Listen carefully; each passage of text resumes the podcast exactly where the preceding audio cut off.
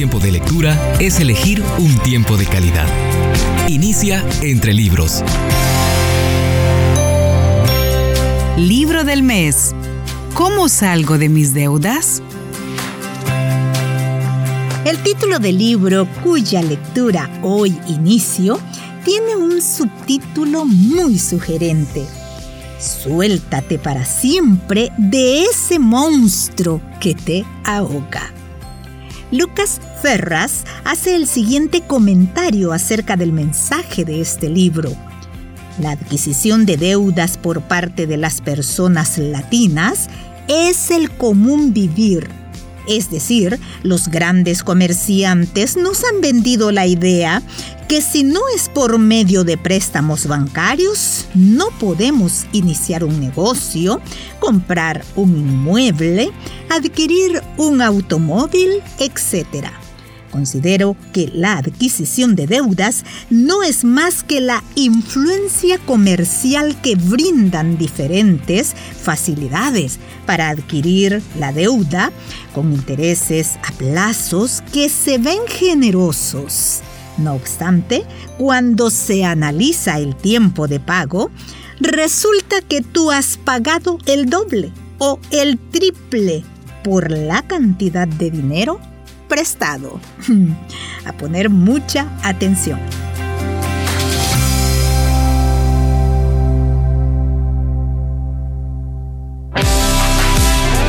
Las buenas decisiones vienen acompañadas de buenas lecturas.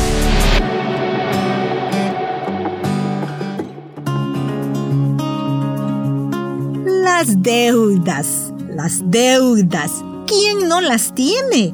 Dirá alguien. ¿Es saludable tener deudas? ¿Qué nos dice la Biblia acerca de ellas? Hmm, el libro en turno de lectura arroja mucha luz en un tema que puede volverse un problema. ¿Cómo salgo de mis deudas? Póngase cómodo y juntos aprendamos acerca de un tema que nos incumbe a todos. Capítulo 1 ¿Por qué nos endeudamos? Nadie se convierte en un esclavo de las deudas y de los acreedores por voluntad propia. En general, uno comienza a endeudarse de a poco y sin quererlo. Ocurren ciertos eventos en nuestra vida que nos llevan a tomar préstamos porque creemos que no hay ninguna otra opción.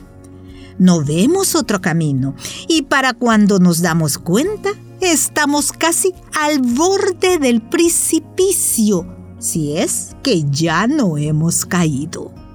En general, hay varias razones por las que nos endeudamos. Y después de tantos años de viajar por el continente y de hablar con miles de familias e individuos, creo que las más comunes son violamos los principios de la prosperidad no ahorramos con regularidad. Vivimos en un estatus social al que no pertenecemos. No confiamos en Dios. Nos rebelamos contra la voluntad de Dios y su provisión. Sin embargo, yo creo que si uno pone en práctica los principios y valores que compartiremos a continuación y hace un serio esfuerzo por vivir una vida libre de deudas durante la época de las vacas gordas, cuando vengan los tiempos de las vacas flacas, va a estar mucho mejor posicionado para sobrevivir al desastre. Los principios de la prosperidad. Una de las primeras actitudes que debemos cambiar en nuestra vida es la forma en la que nos vemos a nosotros mismos en relación con las cosas que nos rodean. Para eso es importante contestar a la pregunta filosófica de ¿por qué existimos? y cuál es nuestra tarea en el mundo. Obviamente, esa pregunta es demasiado abarcativa para un libro tan pequeño como este. Sin embargo, en cuanto al área de manejo económico, es interesante saber que de las tres religiones monoteístas con más extensión del planeta, la de los pueblos cristianos, musulmán y judío, todas tienen la misma respuesta para esta pregunta existe un creador. Y nosotros, sus criaturas, hemos sido colocados en este mundo para administrarlo. Sea usted religioso o no, es sugestivo que este principio de administración se encuentre tejido en nuestra humanidad como una fibra que tenemos en común más allá de las culturas y trasfondos sociales. Este es un principio con mayúscula, el primer principio de la prosperidad. A lo largo de los años he notado que la capacidad de una determinada persona para verse a sí misma como administrador, gerente o mayordomo de las cosas que posee es determinante en el proceso de tomar las decisiones adecuadas para alcanzar la prosperidad integral. Cuando se encuentre frente a una casa que quiere comprar o a un automóvil que está pensando adquirir, esta actitud hacia la vida será determinante para que lleve a cabo esa transacción con éxito o que fracase en el proceso. El primer principio que debemos aplicar a nuestra vida es que nosotros tenemos que aprender a ser administradores de las cosas que tenemos, no dueños. La mayoría de la gente se ve a sí misma como dueña. El dueño está emocionalmente apegado a sus emociones. El administrador está emocionalmente desprendido de las cosas materiales que maneja. Usted no puede mirar las cosas materiales que tiene con la cabeza fría. Entonces, debe tener mucho cuidado en la forma en que arriesga su capital. Recuerde que uno debe morir para vivir, dar para recibir y perder para ganar es importantísimo vernos a nosotros mismos como administradores de las cosas que Dios ha puesto en nuestras manos y no como dueños de ellas.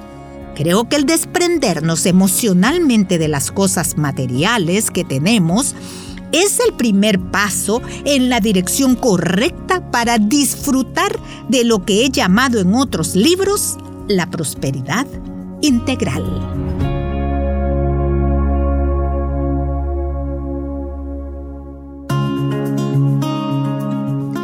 Salgo de mis deudas? Es el libro cuya lectura comparto.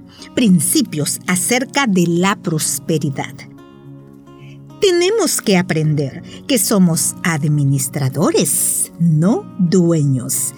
Este es un golpe a nuestro ego, ¿no le parece? Bueno, continúo leyendo parte del capítulo 1, ¿Por qué nos endeudamos? Aprenda el arte del contentamiento. El segundo principio de la prosperidad es el principio del contentamiento. Este principio nos enseña que debemos aprender a estar contentos, a disfrutar de la vida sin importar el lugar en el que estemos colocados en la escala social. Hay que notar que he dicho contentos y no conformes. Hay una importante diferencia entre la persona conformista, que puede llegar a tener tendencias de Aragán, y aquella que ha aprendido a ser feliz en el nivel social en, en el que se encuentre. Gane 100, mil o 10 mil pesos por mes. Uno debe tener el profundo compromiso de hacer las cosas con excelencia y de avanzar económicamente en la vida pero al mismo tiempo debe aprender a disfrutar con intensidad del lugar en el que se encuentra hoy. A lo largo de los años he notado, contrariamente a las creencias populares, que no es la pobreza la que desintegra a las familias. Desde el punto de vista económico, son las malas decisiones financieras y las deudas acumuladas las que crean tensiones tan altas que eventualmente terminan en el rompimiento de la relación matrimonial. Cuando uno es pobre, y mi esposa y yo somos testigos de ello, la pareja se une más y trabaja duramente para lograr la supervivencia de la familia. Cuando uno no acumula deudas y maneja incorrectamente su dinero, los fondos empiezan a faltar y las acusaciones comienzan a hacerse oír más frecuentemente. Luego siguen los insultos, los maltratos y finalmente la separación. La vida abundante, otra de las formas de llamar a la prosperidad integral, no depende exclusivamente de nuestra capacidad económica.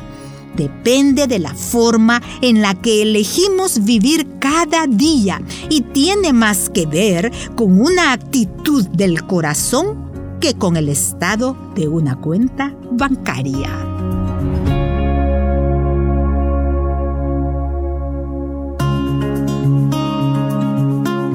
Esto cierro la lectura y solamente les recuerdo la siguiente frase o el siguiente contenido.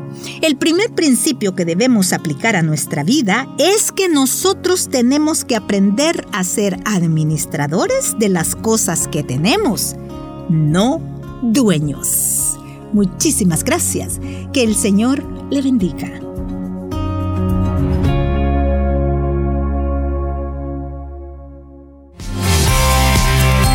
Conviene elegir tiempo de calidad. Nos conviene la lectura. Búscanos en Facebook, arroba entre libros radio. Esta es una producción de CCRTV, Corporación Cristiana de Radio y Televisión.